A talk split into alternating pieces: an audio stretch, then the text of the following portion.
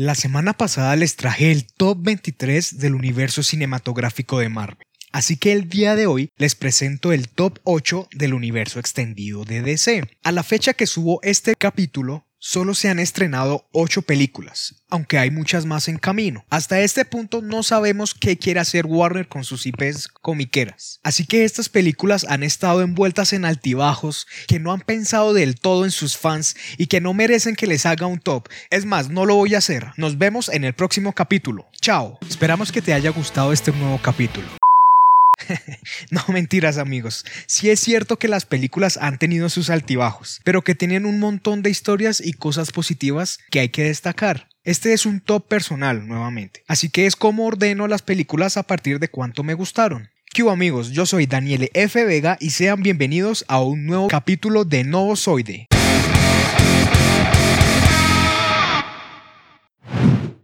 En el puesto número 8 está El Escuadrón Suicida. Dirigida por David Ayer, en esta película tenemos a un grupo de criminales que son usados por una organización militar conocida como Argus a cargo de Amanda Waller. Estos criminales eran forzados a realizar las misiones más peligrosas donde fácilmente podrían morir, lo que por eso reciben el nombre de Escuadrón Suicida. Además, porque si deciden desertar, un dispositivo implantado en su cuello los haría volar en mil pedazos. Esta película tiene uno de los peores villanos del universo extendido de DC, Enchantress, que no tiene un desarrollo profundo y tiene motivaciones de villano cliché del cine. De los personajes destacados tenemos a Amanda Waller, a Harley Quinn que se roba la película y a Deadshot, los demás están muy meh. Esta película fue víctima de Warner que no sabía qué tono ponerle a su franquicia, lo que hizo que la película tuviera regrabaciones que hicieran que viéramos una versión distinta a la que estaba planeada inicialmente y además que hizo que la gente odiara al Joker de Jared Leto, que si somos honestos, los pocos segundos que apareció lo hizo bien, pero como fue recortado y metido con calzador por parte de Warner,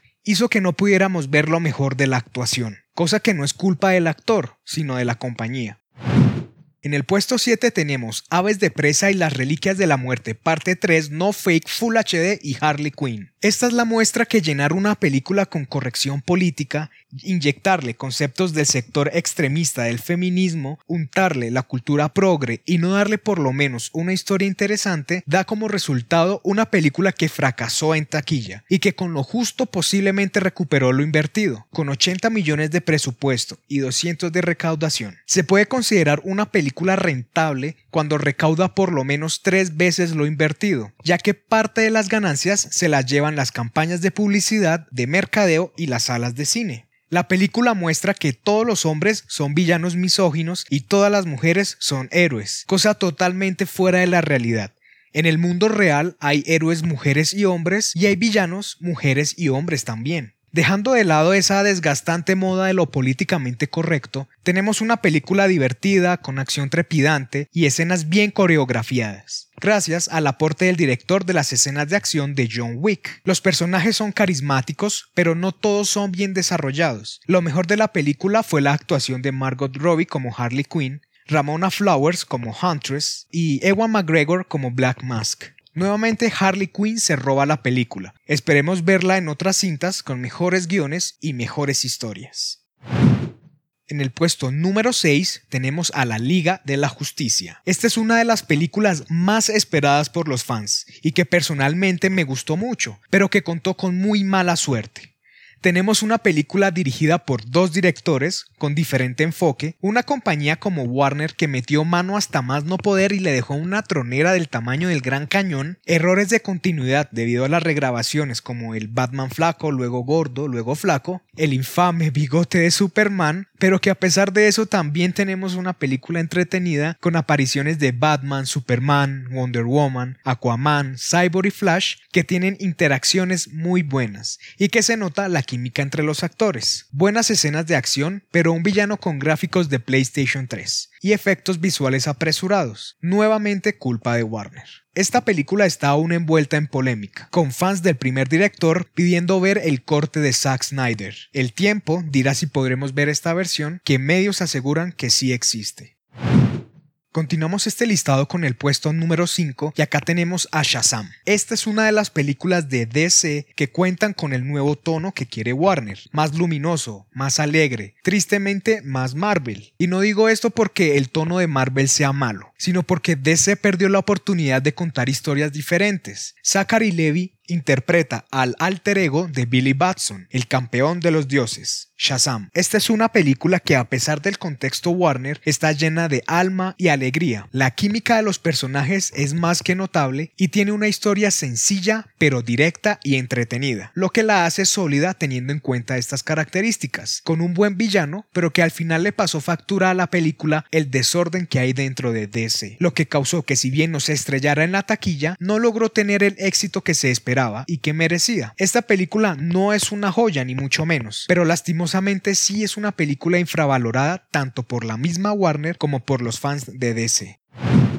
En el puesto número Trocua está El hombre de acero, primera película de este universo extendido y que nace como un esfuerzo de hacer parte del mercado que Marvel había estado monopolizando. Esta es quizás la película más sólida de DC en el sentido que fue la película en la que Warner menos metió mano, que tenía una visión interesante de Superman en esta película y de cara al futuro pero que se le salió de las manos a Zack Snyder. Y es que Zack es un gran director que nos trae escenas visualmente épicas, pero que tristemente no sabe contar historias, y eso le pasó factura, sobre todo en su secuela, Batman vs. Superman. El hombre de acero es la historia de origen de Superman con una imaginación bellísima dentro de lo que cabe de Krypton, con personajes creíbles y entrañables. Vemos el nacimiento moral del hombre de acero influenciado por su padre biológico, pero sobre todo por su padre adoptivo. Esta película toma como referencia el realismo que vimos con Nolan y su trilogía de Batman, pero que nuevamente no fue ejecutada de la mejor manera.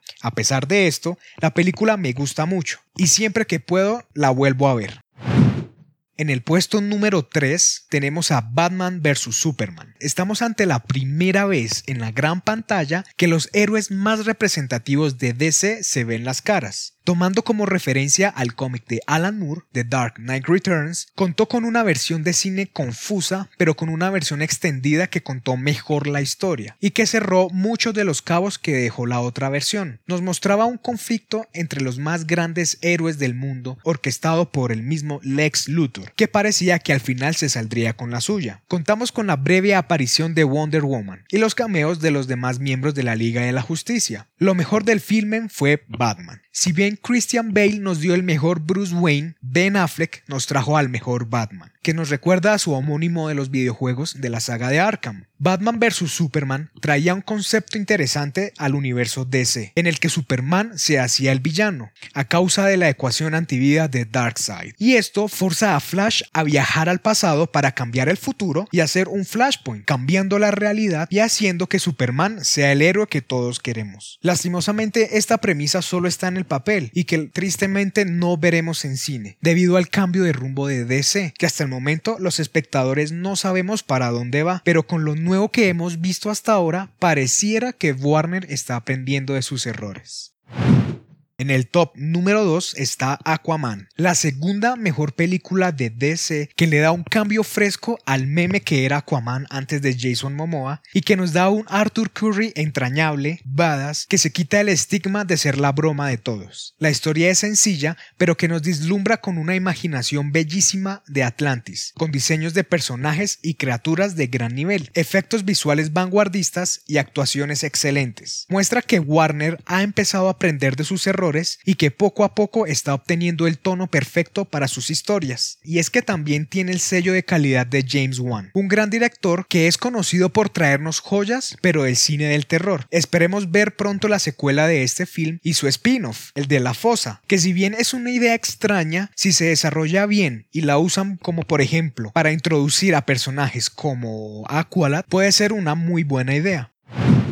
Finalmente, En el primer lugar tenemos a La Mujer Maravilla. Esta no es solo una de las mejores películas de DC, sino que de todo el mundo de superhéroes. Y una de las más sólidas, que si bien tiene las típicas fallas de este tipo de cine, como una historia lineal y un villano cliché, Wonder Woman es una gran película, interpretada majestuosamente por Gal Gadot y dirigida inteligentemente por Patty Jenkins. Acá tenemos una película divertida, emotiva, carismática, que nos muestra un concepto feminista esperanzador e inspirador, no como en Capitana Marvel, por ejemplo. Pero bueno, eso es tema para otro capítulo. Acá, Diana Prince no ve al hombre como un villano o un enemigo, sino como un posible aliado. Ni se siente inferior por ser mujer, ni tampoco superior por ser una amazona. Ve a los demás como iguales, donde la villanía y el heroísmo no tienen género, y que hace lo mejor para sí misma y para su entorno. Nos encariñamos con su personaje, su valentía y su nobleza. Cuéntame con el numeral Nuevo Podcast Soy de cuál es tu top del universo extendido de DC. Esperamos que te haya gustado este nuevo capítulo. Si aún no lo estás, puedes suscribirte a este podcast y no olvides compartirlo con tus amigos. Nos encuentras en Facebook, Twitter e Instagram como arroba novozoide. Recuerda que estamos en todas las plataformas de podcast y de streaming de audio y si quieres ver contenido audiovisual, puedes visitarnos en YouTube en nuestros dos canales, Novozoide, dedicado al mundo del cine y la televisión, y Novozoide Pro, dedicado al mundo de los videojuegos. Bueno, no siendo más, me despido. Nos vemos en la próxima. Un abrazo para todos. Chao.